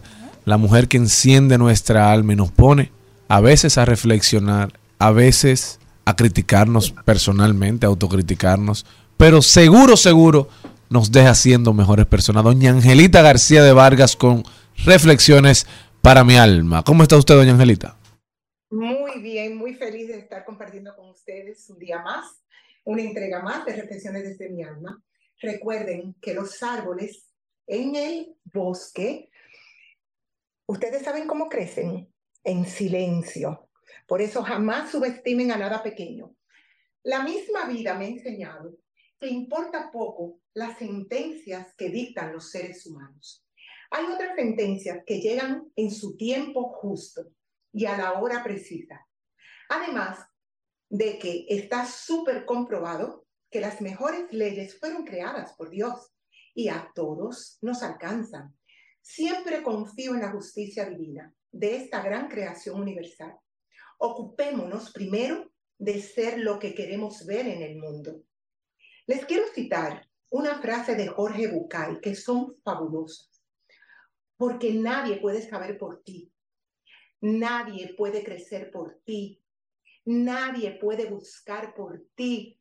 Nadie puede hacer por ti lo que tú mismo debes hacer. La existencia no admite representantes. Cada persona es relativamente independiente y tiene que ser consciente de ello por sí misma. Solo si me siento valiosa por ser como soy, puedo aceptarme. Puedo ser auténtica, puedo ser verdadera. Definitivamente la autoestima es un elemento que merece ser cuidado para encontrarse mejor con uno mismo. Así finaliza en el día de hoy mis reflexiones desde mi alma, desde mi amor, Angelita García de Vargas. Angelita, un besito para ti. Me encantó lo que dijiste de los bosques. Así que, señores, trabajen en silencio, tranquilo, echen para adelante. Y si le dijeron que no, no importa, usted siga. Si le dijeron que sí, pues qué bueno. Pero siga sus sueños. Así es, eh, los grandes aprendizajes, los grandes crecimientos siempre se dan desde la oscuridad, desde la subestimación. Y yo creo que es necesario que nos subestimen porque a veces salimos creyendo que lo merecemos todo y que, so- y que no la sabemos todas. Y no entendemos muchas veces, pero por eso siempre invito a la gente a que pida dirección y no consejos.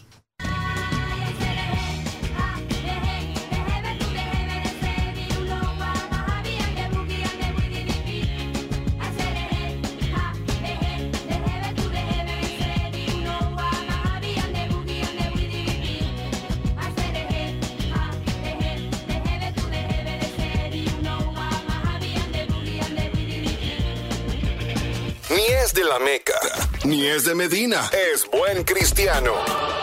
Nada de musulmán. Cree en Dios y las ciencias. Voló de Harvard y cayó aquí. Con ustedes, Richard Medina.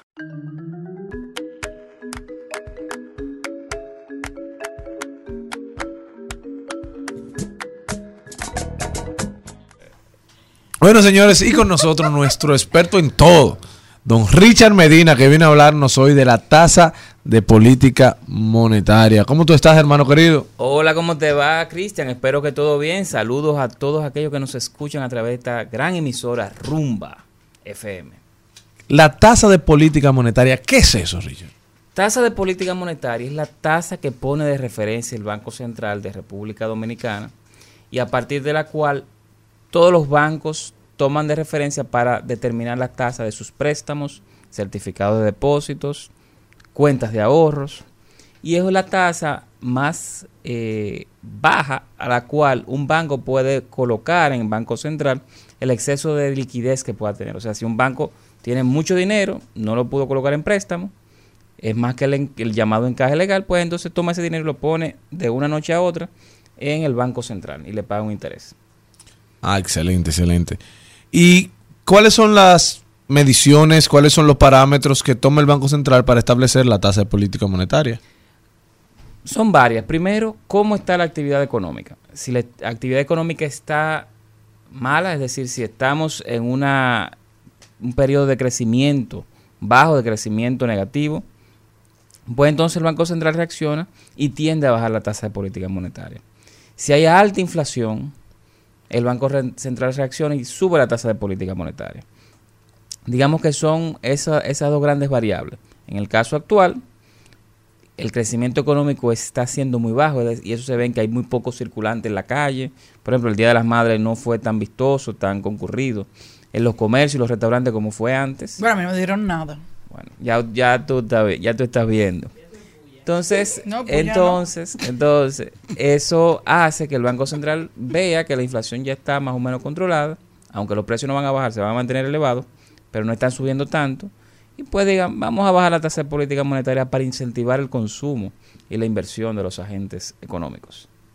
Richard, una pregunta. Vemos que, bueno, hace unos meses eh, los bancos subieron las tasas eh, de los préstamos y no sé si lo informaron, yo no me di cuenta, yo nada más vi que, Que te la subieron. que me la subieron. ¿Pueden los bancos o tienen la facultad para subir, elevar las tasas de préstamos, tarjeta de crédito, eh, de cuentas de ahorro, como bien decías, sin informarlo, sin una previa negociación con el cliente? Normalmente se informa, normalmente se informa, en el caso de los préstamos, eh, cada cierto tiempo toca revisión de tasa de interés. Cuando sea que toque, pues entonces eh, los bancos simplemente hacen la revisión. Hay veces que si están subiendo las tasas y a usted le toca revisión de tasa de su préstamo, pues es muy probable que se las suban. Y si están bajando las tasas, es muy probable que se las bajen. Ahora bien, usted como eh, cliente debe estar pendiente de esos momentos en que bajan las tasas eh, para ir solicitando reducciones de tasa al banco. Ok. ¿Qué más debería saber la gente sobre la tasa de política monetaria? ¿Dónde puede la gente darle seguimiento a esto?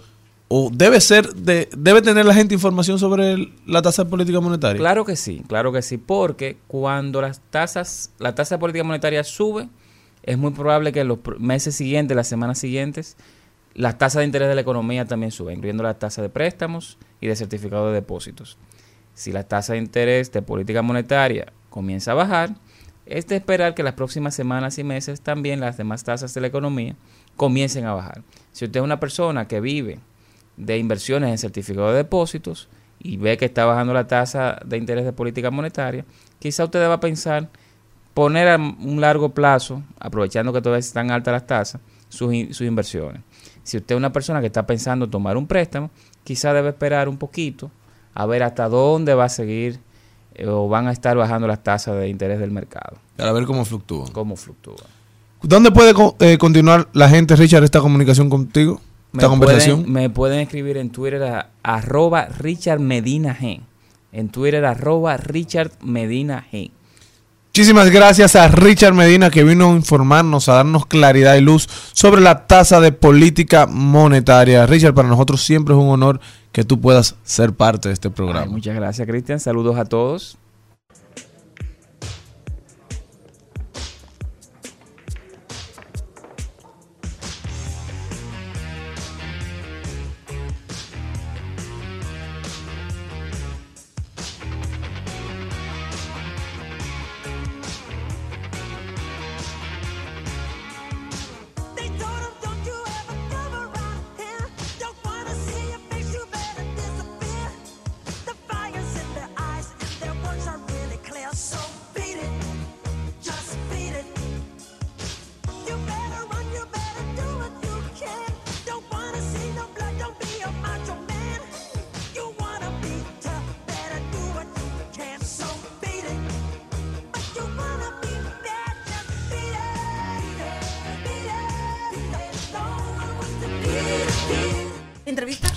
Me encantó. Vi un programa que salió un podcast de con Nicole Fernández, que por primera vez hablaba de todo. Ayer me llamó muchísimo la atención porque no, ella no suele dar entrevistas. Habla muy parecido a su papá. Mira, me extraño porque las infle- inflexiones que hace al hablar me recuerda mucho a su papá. Es muy pausada, es muy tranquila, es muy... com- Y habló de, de su vida, o sea, de lo duro que es y cómo cambió su vida.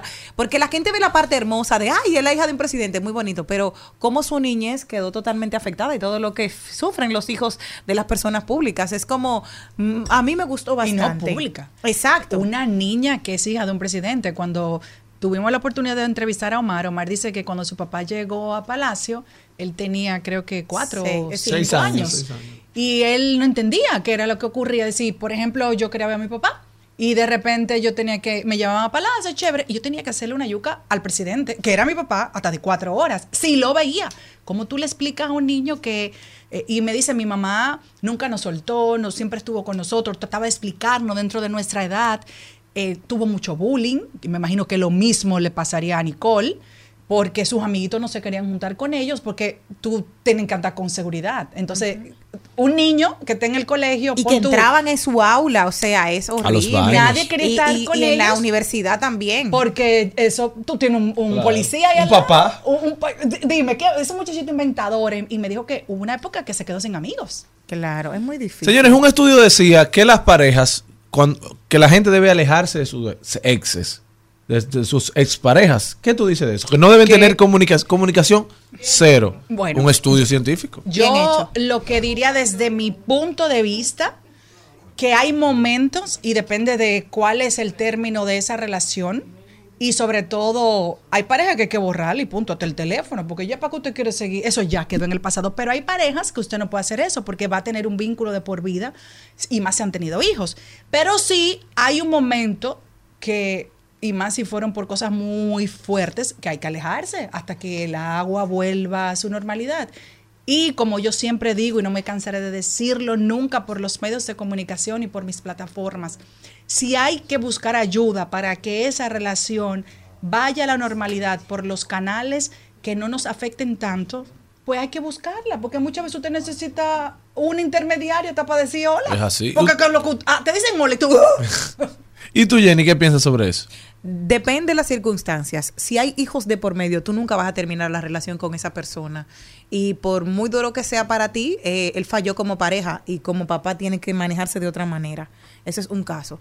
Pero si no ¿Y si hay fue la mujer nada que de falló? por- así también puede ser Ah. cualquiera de las dos personas que haya que se haya equivocado en la relación. Y si no se equivocaron conozca- se acabó el amor. se acabó y a que va vaya adiós no hay que volver a hablar con esa gente vaya si ellos no se soportan entre su familia imagínate si me van a soportar a mí como dijo el de ahí lo dijo de ayer Está profunda, Jenny. ¿Ah, tú no lo viste Bueno, El de sí. ayer buenísimo entonces yo creo que lo mejor es cantar en la canción de la Sofi ¿Cuál ¿Cómo es esa? ¿Ah, ustedes no lo saben No. Cántala. oye oye oye la, no, viene la ahí mira ella va a cantar un Ya se chiste fueron a dormir. Quiero que hablemos. No trates de evitar la situación como otras veces. Si crees que no sé qué pasa en ti, no me conoces, recuerda que una vez me amaste igual como hoy la. No intentes inventar explicación, no es necesario. Ya no me quiere. No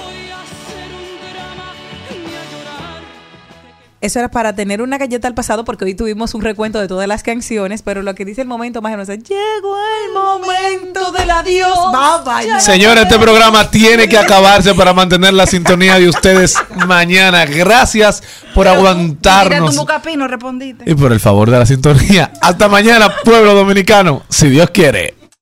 Hasta aquí, Mariotti y compañía. Hasta aquí, Mariotti y compañía. Hasta mañana.